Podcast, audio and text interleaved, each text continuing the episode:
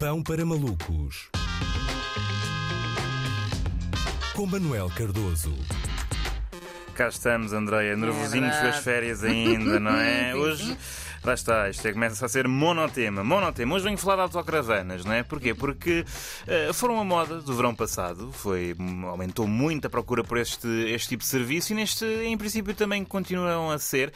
eh, seja porque as pessoas não querem ou não podem, ou têm medo de ir para fora, seja porque eh, estão fartinhas de turismos rurais, não é? Aqueles turismos rurais tão pacíficos que ao quinto dia já estás a pesquisar vídeos de compilação de buzinas no YouTube só para recordar o belício da cidade, não é? Seja porque eh, desejam ter a possibilidade de eh, estar sempre permanentemente a mudar de conselho, não é? Em busca daqueles enclaves raríssimos onde se pode estar a confortavelmente a, a- a terminar uma amêndoa amarga às 22h31, não é? Portanto, há uma série de razões eh, e, na verdade, ontem falámos de turismo espacial, em que é suposto explorar o desconhecido, mas neste também, não é? Neste também, a verdade é que há praias da costa alentejana mais secretas do que algumas constelações e por isso compensa. E 2021 será certamente mais um ano em que as pessoas vão, eh, vão descer a costa vicentina, não é? E fala-se muito de descer a costa vicentina e pouco em subir a costa vicentina, não é? E é também aqui que se vê o centralismo deste país. Mas enfim, o que é que me motivou a trazer realmente o tema? É que neste momento o autocaravanismo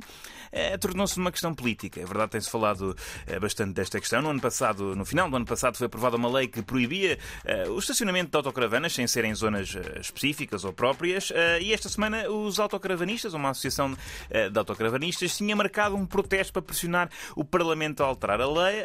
Não sei se era uma manifestação ou, ou um buzinão ou uma marcha. Uma marcha lenta, em princípio, não devia ser, porque no caso de uma autocaravana, marcha lenta é, é chama- marcha. Chama-se marcha, uma vez que elas não dão mais do que eh, 70 nas autoestradas. Felizmente, para os entusiastas das casas com rodas, parte das reivindicações foram, foram atendidas, sendo, sendo que eles não compareceram ao protesto, coisa que, aliás, é típica de um amigo que anda de caravana, não é? Diz que vai aparecer e depois balas. Ah, amanhã vou ter convosco e eu Algarve. Corta para. Ah, desculpem, fomos andando por aí abaixo, eh, estou na costa amalfitana em Itália e, portanto, vou ficar aqui mais um mês. Eh, eu tenho mixed feelings, mixed feelings em relação a, a caravanas, não é? Porque, pronto, parece radical. Por exemplo, se olhares de fora. Andar de caravana parece uma coisa radical, mas depois quando entramos, não é? Quando entramos, olhamos para dentro de uma caravana, somos imediatamente transportados eh, para a casa de uma tia-avó que foi eh, mobilada em Passo Ferreira há, há quatro décadas, não é? Um mobiliário todo castanho e escuro, não é? Aquela imitação de mogno, mesmo, não é? Aquelas cortinas florais, os, os assentos com padrões quadriculados, ou seja, na verdade é um tipo de turismo que sai barato, porque fazes simultaneamente uma road trip em 2021 e uma viagem aos anos 80. É, é, é porreiro. O que me coloca a pé- é- de pé atrás em relação a, a férias numa autocaravana é mesmo tanto a parte do auto, não é? De tê-la de conduzir, ter de conduzi-la, não é? Ou seja, é que conduzir.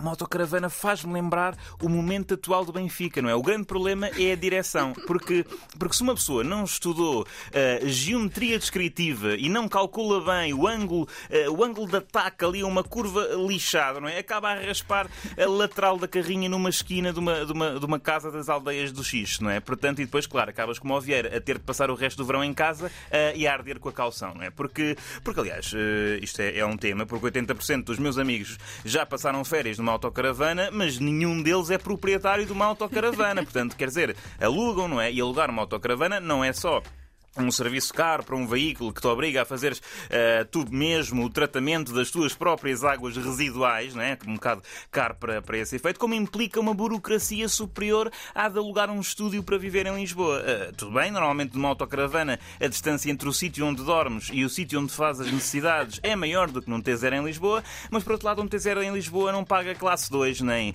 nem ML, não é? E pronto, eh, foram as minhas considerações, breves considerações sobre autocaravanismo, as possíveis. Eh, desejo um bom fim de semana para todos os nossos ouvintes, especialmente aqueles que estão a ouvir a emissão eh, numa eh, autocaravana. Aliás, é bem provável que estejam eh, a ser forçados a escutar esta rubrica na medida em que estão num local inóspito, no meio do Douro Internacional, onde só o emissor da Antena 3 chega, não é? Que é um dos Claro. excelentes emissores. E obviamente que o autorrádio eh, de uma Fiat Ducato de 1982 transformada não tem entrada para cabo auxiliar e para porem a vossa playlist de road trip no Spotify, pelo que levam comigo que se lixam, não é? Olha, paciência.